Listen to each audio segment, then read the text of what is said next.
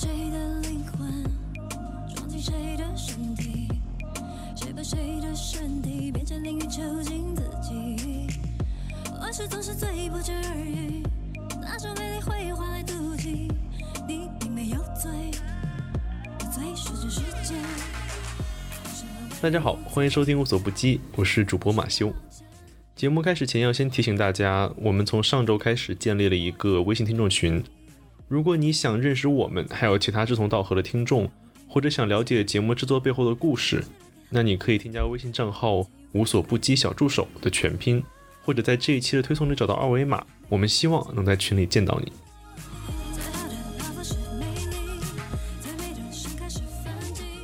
明天就是六一儿童节了，这应该是一个对小朋友和拒绝成人长大的成年人来说十分欢乐的日子。但我们今天的儿童节特辑可能是目前为止这个播客里分享的最沉重的一个故事，而且包含未成年人遭受欺凌和暴力虐待的情节，希望大家做好准备。为了保护主角的隐私，节目里使用的是他的化名。另外，受居住条件的限制，他的自述声音里可能有比较多的杂音。听到故事后面，你就会明白为什么。说了这么多，故事现在开始。从小到大，黄小迪有一个深埋在心底的秘密。他今年十九岁，来自重庆，是不折不扣的零零后。但有一件事，他一直到十六岁都没有告诉过身边的任何一个人。不知道自己是什么，不知道自己是什么，这是因为虽然小迪的出生性别为男，但是他从八九岁的时候就开始想要成为一个女生。一年年过去，这个想法越来越根深蒂固，但也成为他最大的一个心理负担。小迪跟着父母搬去了江苏读中学，但是在十四岁的时候，因为忍受不了这个妹妹带来的压力，从学校辍学了。十六岁，他开始探索自己的身份到底是什么。网络查到的，百度里面有人妖，还有跨性别，什么同性恋什么的。到之前我从来都不知道自己是一个这样的人，也不懂，然后一步一步了解才知道我自己是什么，就自己去查资料，了解这些药品的作用与副作用，然后就开始买来吃了。我说我给我妈买的，有这个借口都会卖给你的。等到小迪终于理解了自己其实是跨性别女性的时候，他做了一个大胆的决定。我在想着，我这样子家里肯定接受不了，而且未来需要一大笔费用，我怕他们支撑不了。我感觉这个东西会给他们带来很多压力，他们知道我的真的身份后会怎么样，我也不知道。我就想自己一个人来承担嘛，然后自己就离家出走了。我走的时候，我留了一封信，写了我真正的想法，写了我的身份。写了我已经在吃药了，还有我会给他们带来很多压力，我的身份他们接受不了，然后我我就走了，去了苏州。不过这次离家出走的时间不算太长，我离家出走后第七天，他们就找到我了，然后我爸当时就对我说，他看了我的信，马上就明白了，马上他准备钱带我去手术。问我要不要做这个手术，如果说当时我说话了，我爸直接就带我去手术了。但是当时的小迪不敢给出这个肯定的回答。什么是这个手术我都不知道，嗯完全不懂，它有什么作用我全都不知道。当时我我怕我妈接受不了，我一直没说话。我爸就认为我一直不够坚定，我手术后一定会后悔。在我爸眼里，只能有一个身份，一个男，一个女，你必须选择一个。那么你一直不坚定，你不手术，那么你就要变回男。小迪错过了这次机会，但当时的他还不知道这意味着什么。他没有回到学校，而是留在江苏打工。很快，二零一八年三月，小迪的十七岁生日到了，父母也来和他一起庆祝。只是他没想到，他的生活会在这一天后被彻底改变。他们假装帮我过生日，然后先是讨好我，说给我去买什么生日礼物，然后借这个机会上车但是没有去买，还是直接上高速了。因为我第二天还要回去上班嘛。然后我爸说已经给我解决了，你不用担心。我们先去重庆看你的病。到了重庆，小迪才发现，父母并不是送他去看病，而是把他送进了重庆立式信息工程学校兵仪素质部。整个环境来说，都是一个军训那样子管理的。然后一个十一个教官，四个老师，一个班都写有八个人啊，男生有九个班，然后女生是有四个班，就是在外面混、打架、厌学的。还有夜不归宿、纹身、吸毒的，还有那些和父母打的，还有精神病也在里面。同性恋我遇到两个，但他们被送进来的原因不是因为同性恋，而是厌学，父母不知道他是同性恋。还有一个是女装大佬，他又不是因为是女装大佬而送进来的，他也是因为厌学进来的，他父母不知道他是。重庆立式信息工程学校是一所中专，但殡仪素质部是学校的一个特殊部门。根据学校在网络上的介绍，专门针对十八周岁以下思想行为偏长的学员进行全封闭式准军事化的行为矫治和素质挖潜工作。这就是小迪的父母把他送进去的原因。是因为我的这个身份，然后他要把我送进去改造，改造成男的。你们看到过部队训练吗？部队训练就是像钢铁男儿一样。加个十厘米，向右看，起，就是这样子把你变成一个钢铁男儿，不管你是吸毒的，还是厌学的，统一化训练，统一的钢铁男儿，里面不管年纪大还是年纪小，都是一样的对待。在这里，周一、三、五有文化课，周二、四、六是体能训练。教官时不时就要求学生跑五千米，有时候同学的欺凌也借鉴了这个办法，逼着他跑步。但这时候的小迪根本吃不消这么高强度的训练。因为十六岁开始，我知道自己的身份的时候，我就开始自己在药店买药了。然后那段时间根本就没有力气，体能严严重下降。很累，根本就跑不动，和男的不能比。另外，他还担心这样会让他离自己梦想的女生体型越来越远。我想长肌肉啊，这样子会长出肌肉来。一旦做不到的话，就会遭受教官的惩罚。训练不到位，就是给下达的任务没有完成，就是惩罚你体能训练。还有就是拳脚。只有一个教官不同，小迪叫他老张。他是管事的，他是管理学生的，他是一个老武警，看过监狱，很老练的一个人。老张对我是没有任何的别的看法，对我一直都很好。他平时有水果都分给我吃，还有有什么吃的也会分给我，也没有打过我。就是平时比较照顾我的样子，他一直告诉所有学生一句话，就是做真实的自己嘛。他本身也是那样一个人。但是小蝶并不敢在这个学校里做真实的自己。我肯定不能说出我的真实身份，我说出我的身份，所有人都会针对我，所以说是不能说的。除了教官的体罚、军事训练，还有保守秘密的压力，学校里其他条件都很差。据小迪说，兵役素质部的饮食主要是稀饭、萝卜干、馒头，常能看见虫子和烂菜。一个星期只有周一会有鸡蛋吃，至于肉就根本不要想了。由于大家都饿着肚子，食物就成了学生之间交易的商品。如果剩下一点点食物，就能换来同学下一次欺凌的时候放你一马。等到冬天，衣服也成了紧缺品。小迪只有一件短袖，一件薄外套。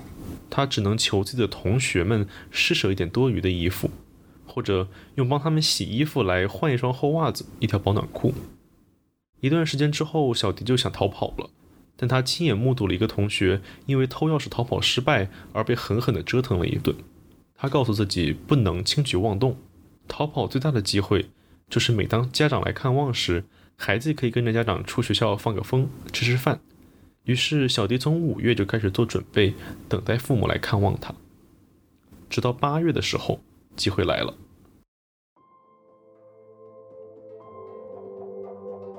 八月中旬，小迪的父母突然来看他了，带他去学校周边吃了火锅。这是他几个月来第一次吃到正常的食物，但他没有忘记自己的计划。在去便利店买零食的时候，小迪开始了逃跑。从便利店出来的时候，我在货架那边转了好几圈，我哥一直盯着我。我说买几个小零食吧，但是我妈身上只有五十块钱。我就挑了两盒巧克力，让他们故意找不开。趁我妈和我哥找不开钱，我哥在身上掏钱的时候，我就跑了，从门口冲了出去。冲了出去，我就往新发路跑。新发路那条路是向着后槽路，后槽路后面是龙泉村。看到一家便利店，小村庄的，就找了个小便利店老板，把信交给了他。跟他说打信上面的电话，让他们来拿这封信，这封信很重要。然后我就跑了。这封信是留给小迪父母的，内容是他在学校所受到的所有折磨。留下信后，小迪继续逃跑，在山上跑了十公里，因为夏天很热，又是晚上，我穿了短袖全都湿了，鞋子袜子全是泥巴。公路上面有很多警车。我怕有的面包车和摩托车可能也是警察他们扮演的，我都注意着他们。我没有走公路，走旁边的树林，有车子过来，马上趴在地上，趴在泥巴里面，就怕被他们发现。然后就这样一次一次趴下，趴下，趴下，来一辆车趴一次，来一辆车趴下，就这样，身上很多伤口。直到下了工业园区，我才安全。这天晚上，小迪一共走了二十多公里。他走到井口工业园之后，支撑不住，就倒在地上睡着了。直到早上五点半，被汽车喇叭再次叫醒。他用口袋里仅剩的两块钱去坐公交车，到自己曾去过的西南医院。接下来的几天，他都在这附近试图寻求帮助。我以为我能得到求助，但是我谁也求助不了，谁也帮不了我。住睡在地板上，睡在公园里，医院有个凉亭，就睡在那边。吃的，我到第三天都没吃饭，就肚子已经饿得没有感觉的那种。有时候看别人那些病人吃不完的东西扔在了垃圾桶，自己就去捡来吃。从垃圾桶里捡食物的生活过到第七天的时候，小迪实在坚持不下去了。第七天的时候，医院的食堂没有关，我偷偷溜进偷了包子吃。第七天才真正的吃到饭。第十天，小迪决定再一次想办法联系自己的朋友。然后是我溜进超市去找手机，但是超市的那些管理人员看到我了。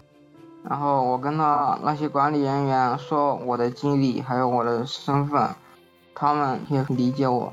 但是他们到最后没有让我走，他们也怕我遇到坏人，叫了警察把我带走。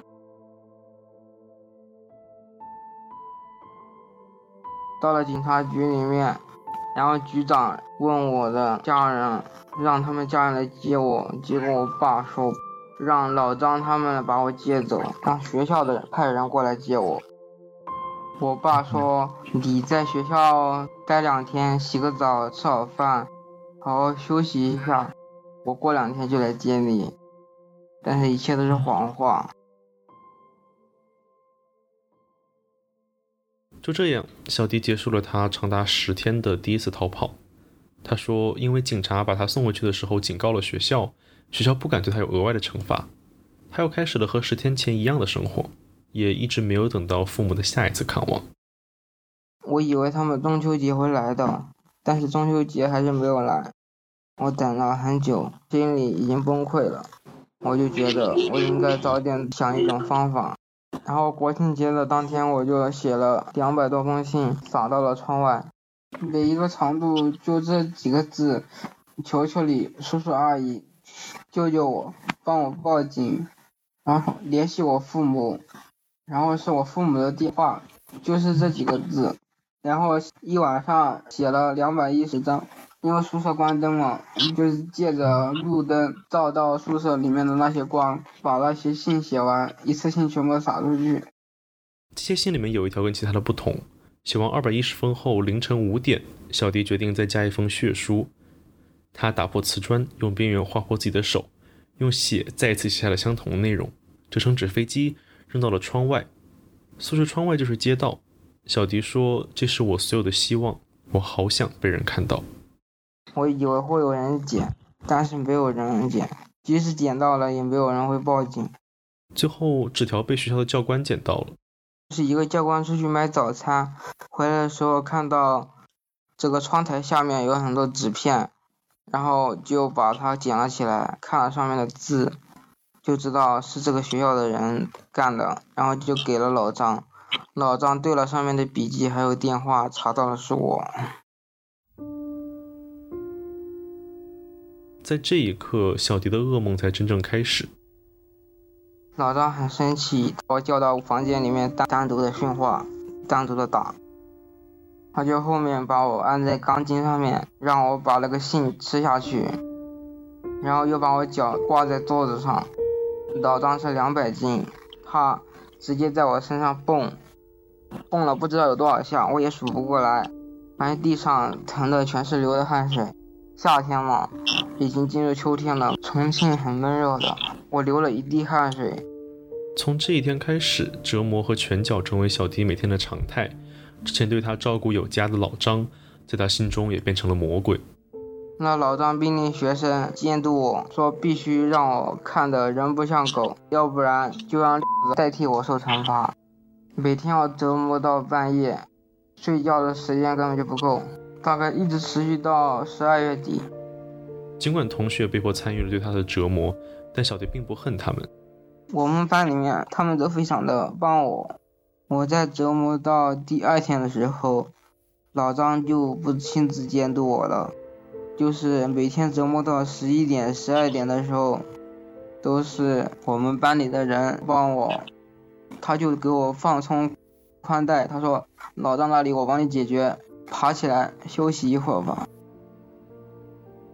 这样的肢体和精神折磨，他一直忍受到了十二月，这时小迪开始计划他的第二次逃跑。他和同学商量好了，有两个人为他挡住老张的视线，他则趁机从厨房里逃出去。但是他没预料到，就在他计划逃跑的那天下午，他的父母来这里看他了。如果我爸妈那天不来，逃跑大概率的会失败。失败的话，我会折磨得更加惨，也许我断条手、断条腿都是有可能。像你也知道，如果你逃跑了，可能会被折磨得更惨。是什么原因让你决定，即便这样，你还是要逃跑？因为当时我已经赌上了所有的东西，如果你逃不出去，就一直这样的话，那以后的生活怎么办？当时就想着，反正能出去就出去，出去不了我也不想活。在这里面，什么是生活？这就是地狱。如果说有概率能出去，能正常的生活、读书，怎样都可以。因为父母的意外到来，第二次逃跑并没有发生。小迪利用这次机会，再一次向父母求情。他们当时是没有想带我走的，但是因为我哭了好几个小时，我爸心软了，说把我带回去吧，带回去过个年。如果说我听话。就留着，就不用进来了。如果我不听话，继续把我送进来。当时我出去了以后，就把所有的真相都告诉他们了。他们没有后悔，他们只是觉得自己上当了，被洗脑了。他们一点都不后悔。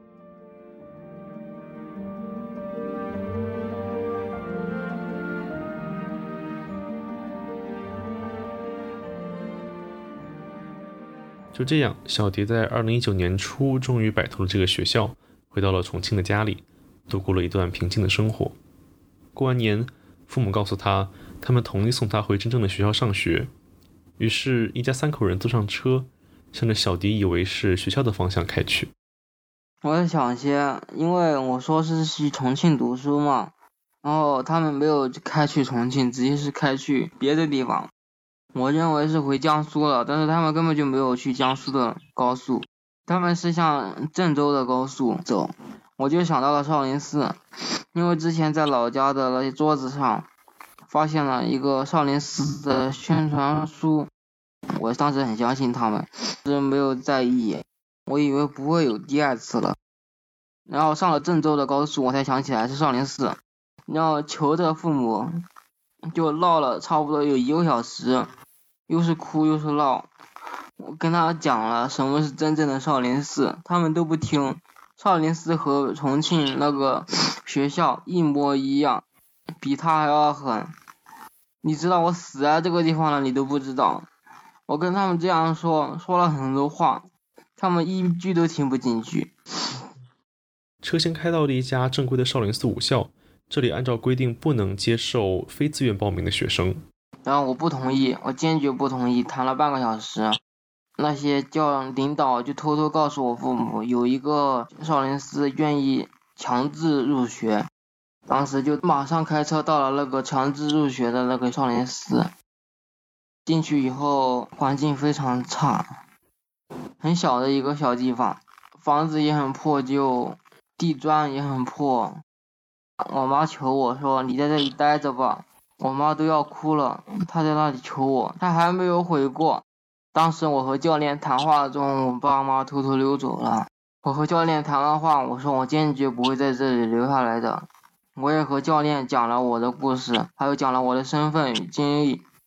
但是教练，他理解是理解，但是他也是要打工的，都是为了钱嘛，就把我留下来了。他就假装。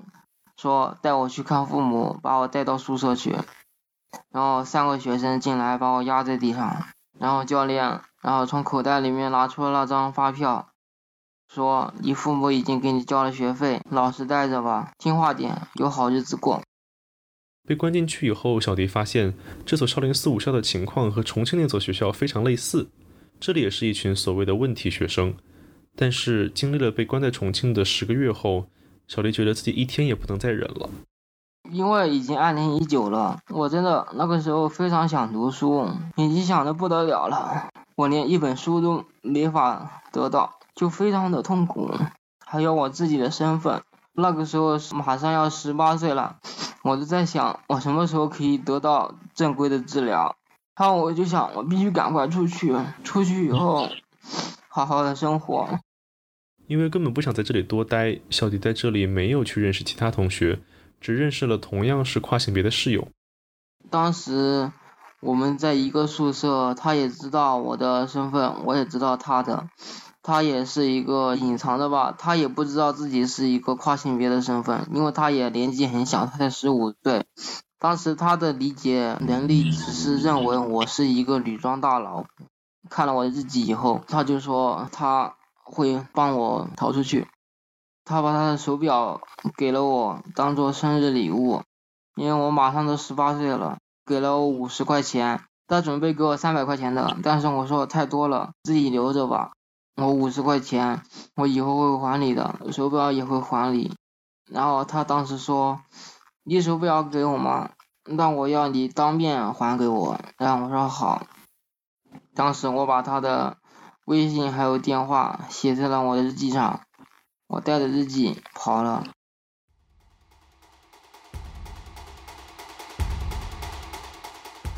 小蝶来到少林寺的第七天，这里正赶上校舍搬迁，他知道自己遇到了最好的逃跑时机。当晚是晚上七点二十分，我逃跑的时间一分钟不到，趁着这个时间，我翻墙逃跑的。然后他在旁边给我看着，如果有人来了，提前告诉我。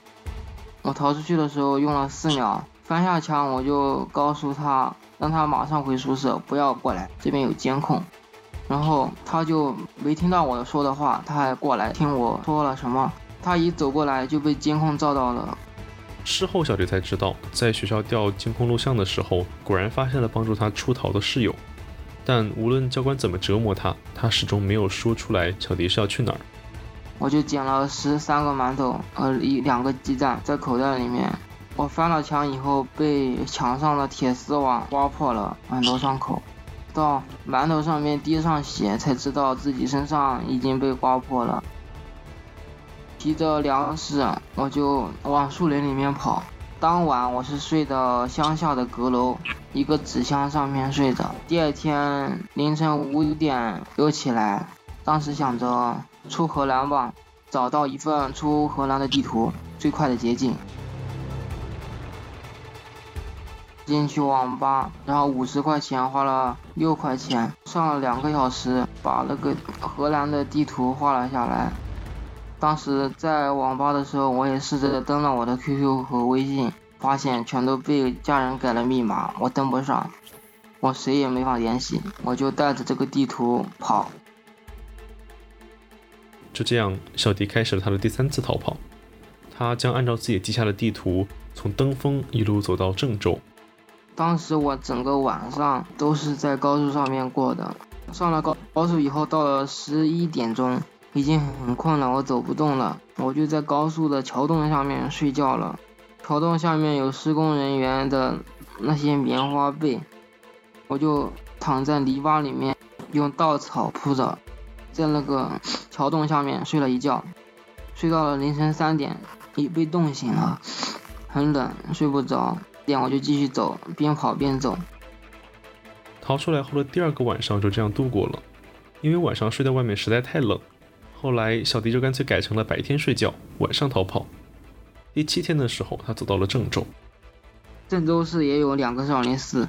到了郑州市，郑州少林寺教练发现了我，他说：“你是不是什么武校的？”问我，我说我不是。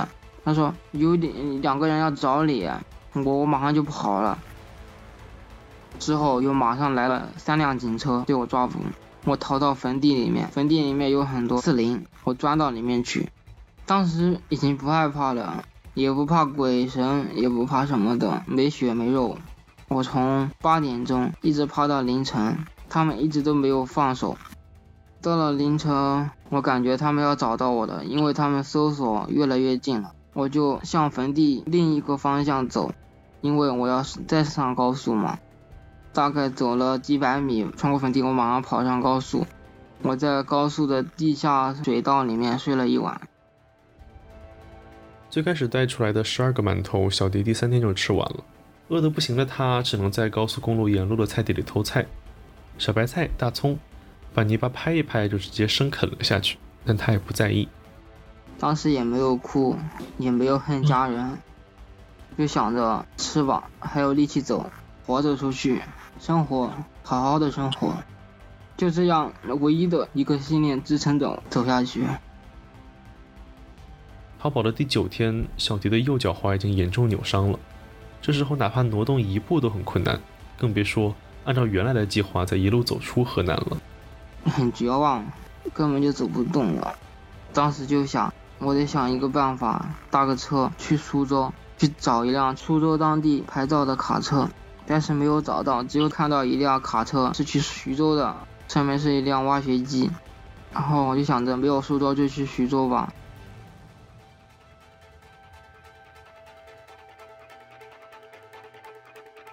我上了卡车，我藏在履带下面。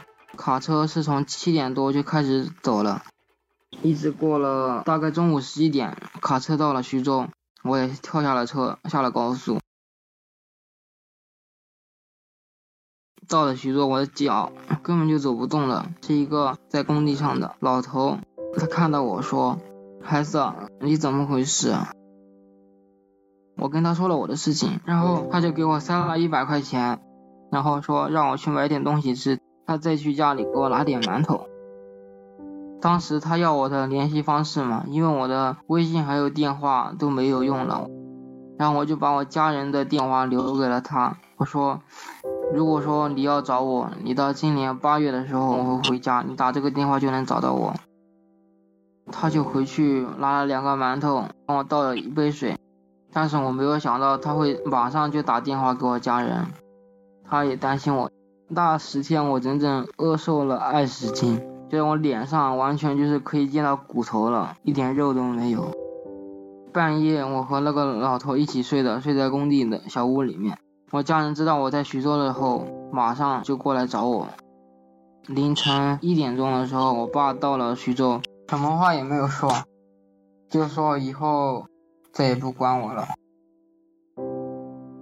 然后我爸回家了，当时就回去吧，这样他操心也没有什么了。历时十一天，从河南登封到江苏徐州，小迪的第三次逃跑结束了。跟着父亲回家以后，小迪在家里休养身体，家人也带他去了医院，向医生了解他的性别身份。这时候，小迪才清楚的知道自己的情况在医学上叫异性症或者异性癖。虽然医生给他开出了初步的诊断结果，但医生说他年龄太小，希望他到晚一些再决定要不要手术。父母虽然看到了结果，但还是不愿意完全接受小迪是女生的这件事儿。现在他又一次来到苏州。希望自己打工挣到做性别重置手术的钱。这时候他才发现，虽然逃出了学校的环境，但生活中依然处处困难。我去公共厕所，因为我是按照法律根据这个身份证上的性别上厕所的，但是我现在外表完全就是一个女孩子了。我去厕所的时候，就是经常被那些男的赶出来，就是昨天被警察轰出来，他说。女孩子没有样子，跑到男厕所来干什么？我也不知道我该怎么办。但就是这样，现在我去哪里都要被查，所有的生活都被这个身份困扰着。我去高铁，我去地铁都会被查，有的时候这苏州会查那些通缉犯了，对吧？让我报出我的身份证号码的时候，他说这不是你的身份证号码，然后又对我一番盘查。反正我在国家的所有公共设施里面都非常的吃力，所有的生活都无法正常。在所有困难里，最让他难受的还是找工作上的歧视。我已经找了两个月的工作了。我有一次我去公司应聘，我已经通过了面试，经理问我你有没有生过孩子，我说我没有。他说那你有没有结过婚？然后我说我没有。然后我当我填下入职登记表的时候。然后我写下了我的性别，那经理就马上变脸了，就说不要了。然后当时我就哭了一晚上，就每天我从早上六点一直找工作，找到晚上九点钟，我找不到一个工作，什么星巴克、汉堡王、各种帮厨、便利店，我什么工作我全都找过了，都没有用。只要我拿出我的身份证的时候，他们就好像看到怪物一样，不敢要。但是我需要钱，反正我家里也不会帮我。我如果自己没有钱，就没法读书，更别说提到手术了。我不手术的话，我的工作也没有，我都寸步难行。以前在学校的时候，我我的毅力还有耐力都坚持过来了。我走了八百多公里，走到徐州，十天不吃不喝我也过来了。但是我真的没有想到我会被困死在困死在钱上面。现在有一个好心人，经过朋友介绍知道了小迪的故事，给他提供了一份在炸鸡店里当店员的工作，不仅每个月结工资，而且还包饭。现在我就是每个月有四千块钱工资，五百块钱房租，然后其他的生活用品就是蹭室友的，因为我是合租的。每个月才三千五，我到十月份，因为是订的预约的手术是在十月份嘛，然后就只有四万，在家里说突然就变卦了，这样什么都没有了。我和小迪第一次通电话是在五月十七日早上，一个属于性少数群体的节日。他一个小时之后就要去炸鸡店工作，房间里还有室友，所以录音的质量并不算好。当时他告诉我。除了十月前自己能攒出大约百分之四十的手术费用，他的父母愿意补上剩下的百分之六十。但万万没想到的是，就在挂完电话的二十四小时内，小杰的父母告诉他，因为疫情的原因，他们失业了，现在他们也没有经济能力帮他补上手术的钱。你刚才听到的这段声音是我们的第二次通话，这时候的他不知道自己该如何填补上这么大的一个窟窿。小迪请了一天假来调整情绪。很明显能听出来，他在讲述的同时，也在不断啜泣。说实话，电话这头的我有点不知所措。为了调整气氛，我问他：“你现在在生活中，你有没有一些兴趣或者爱好，或者你比较喜欢上网看的东西？有没有？”没有，现在唯一的心思就是手术了。现在没法手术，人生就没法重新开始，什么都干不了。我现在一切的努力都是白费，一切兴趣爱好都是空的。只有手术了，人生重新开始，从头再来，一点一点的开始。不过，除了为手术做准备，小迪还在做一件事，那就是讲出自己的故事。他现在在 QQ 上认识了一些同是跨性别的朋友，有些已经做完了手术。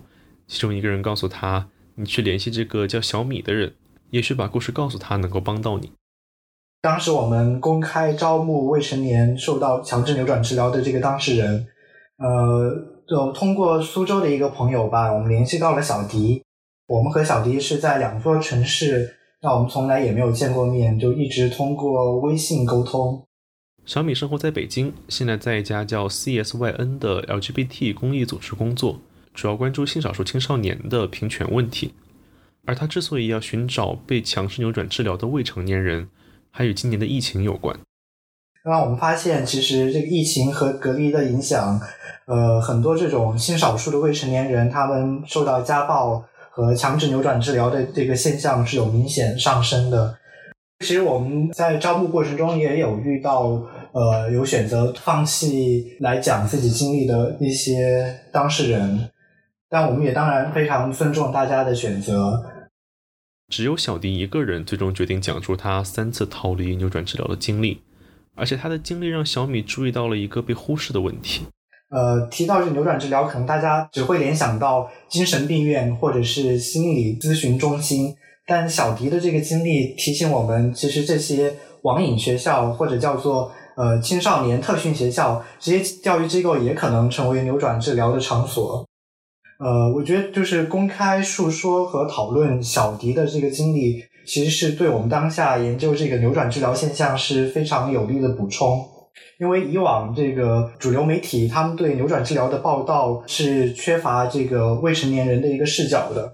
然而，这个未成性少数未成年人是尤其容易受到扭转治疗的伤害。二零一九年，小米参与写作了一份调查报告，名字是《LGBT 群体扭转治疗和政府监管》。他知道这个问题在国内有多么严重。我们的这个社群内部是。已经发现了至少有就是二十五个城市当中，至少是有六十多家明显的是在违法，是在有这种强呃扭转治疗的这个情况出现的，但政府的处罚记录当中却一家都没有。然后另外一方面，我们正在进行的这个未成年的强制扭转治疗现象的这个研究，我觉得是我们希望是能够揭露这些网瘾学校或者叫做青少年特训学校对于。性少数未成年人的残害，我相信就是不管是杨永信，或者是豫章书院，还是最近那个什么大爱无疆，我觉得这些臭名昭著的这种学校当中，肯定是有因为性倾向或者性别认同不被家人接受而被送进去的受害人。这种学校的本质，它都是一种暴力规训为手段来树立权威，来控制未成年人。所以我觉得，就说出这个现状是一个改变的开始。小米说，这样的扭转治疗不仅会伤害家庭关系，而且明确违反了当前的未成年人保护法。根据相关规定，教育机构既不可以对未成年人进行体罚，也不可以剥夺他们的通信自由和人身自由。而目前他们在做的，就是通过讲出小迪这样的故事，促使社会和政府更多的关注到这个情况。当然。讲出这个故事本身对小迪也不是一件容易的事，一直到现在，强制治疗给他带来的心理阴影依然没有消退。而现在永远都留下了一个事实，就是晚上我不敢关灯，就算是开着灯睡觉，我也会梦到那些事情，不停的被关进学校，不停的折磨，不管哪一天都摆脱不了。那些人被打的情况，那些人不停的被关在学校里面，每天都会梦到。被吓得吓吓醒，有的时候会被吓哭。在向小米以及志愿者讲述这个故事的过程中，小迪曾质疑过这么做到底有多大作用。就一开始，他还是有一个反复的一个过程。就是第一次我们因为志愿者也比较多，我们进行了一次联合的一个采访。就是这一次采访的之后，就突然小迪他在群聊里留言说。求你们不要再把这东西发出来了。他说就是就中国有四百多万跨性别者，就大家的处境都非常艰难，有这么多人，你们是帮帮不过来的。其他的时候，他也曾胆怯过。他当时提到说，就是他害怕自己的经历，呃，写出去之后会被人恶搞，因为他可能看到了很多网上这种对跨性别的攻击。呃，那在我们第一次跟他沟通之后，他又就决定说，呃，那好吧，那我还是相信大家，然后来继续的呃进行这一个采访。但更多的时候，小迪非常明确他为什么要站出来发声。我写那么多信，不仅仅是为了我一个人，像我信中也提到有很多孩子，他们才十三岁、十四岁，被折磨成那个样子，他们应该吗？我不仅仅是为了我，也是为了他们。你他们那个样子，以后怎么生活？在我看来，就是小迪他作为当事人，他身上是有一种非常强烈的使命感的。就哪怕他工作这么辛苦，就是还有还可能面临被这个学校报复或者被出柜的这个风险，他也要向社会揭露这些黑暗和不公。我觉得可能这不只是为了他自己，可能也是为了。现在正在这种学校里的未成年人，也为了可能未来不再有人经受这样的折磨。他从学校的每一次逃跑都不只是为了自己，他有两件事耿耿于怀：一是从少林寺跑出来的时候，不小心丢失了稀有室友联系方式的日记本，导致他到现在也不知道怎么能帮上他的忙；另一件事是在离开重庆的学校的时候，他也想带出来其他同学的联系方式。这样之后能够想办法营救他们。因为我身边比较惨的受害者，我找了二十五个，二十五个人的他们的家长电话与他本人的电话、QQ、微信与他本人的笔记要说的话，我都写在一张纸上的。当时我走的时候，我想带走那些笔记嘛，那些笔记可以联系上那些同学，但是老张不让我带走，他知道我还有一手，他就一直看着我，让我赶快滚。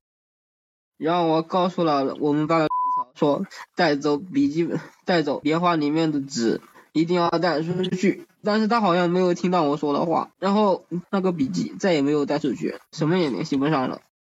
小迪可能没法帮到当时陪伴他一起度过那段时光的同学了，但我相信他现在在做的事会带来更大的改变。也许因为他这一次坚持讲述自己的故事，就能有另外一个跨性别的未成年人。免于被送进扭转治疗学校的厄运，而对于他自己的人生，他也从未放弃努力。五月二十五日，小迪终于在医院开出了异性症的诊断报告，离手术就近了一步。他要努力筹钱，正式转变自己的身份，拥有一个重新开启的人生。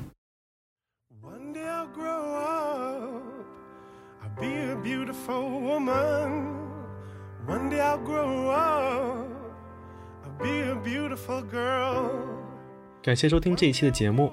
如果你想要支持小迪，帮助他完成性别重置手术，欢迎你在无所不记的公众号里赞赏，我们会将本期节目的全部赞赏捐给小迪。本期故事由我和 Kinky Piggy 采访和剪辑，哲宇、王穗和庆斌负责文稿整理和排版设计。文字版、相关照片以及加入微信听众群的方式会上传在无所不记的微信公众号里。也欢迎你在小宇宙、喜马拉雅、网易云音乐以及各大泛用性播客客户端上订阅我们的节目。最后，大家乐意儿童节快乐！我们下期节目再见。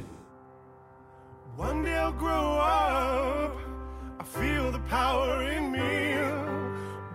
grow up.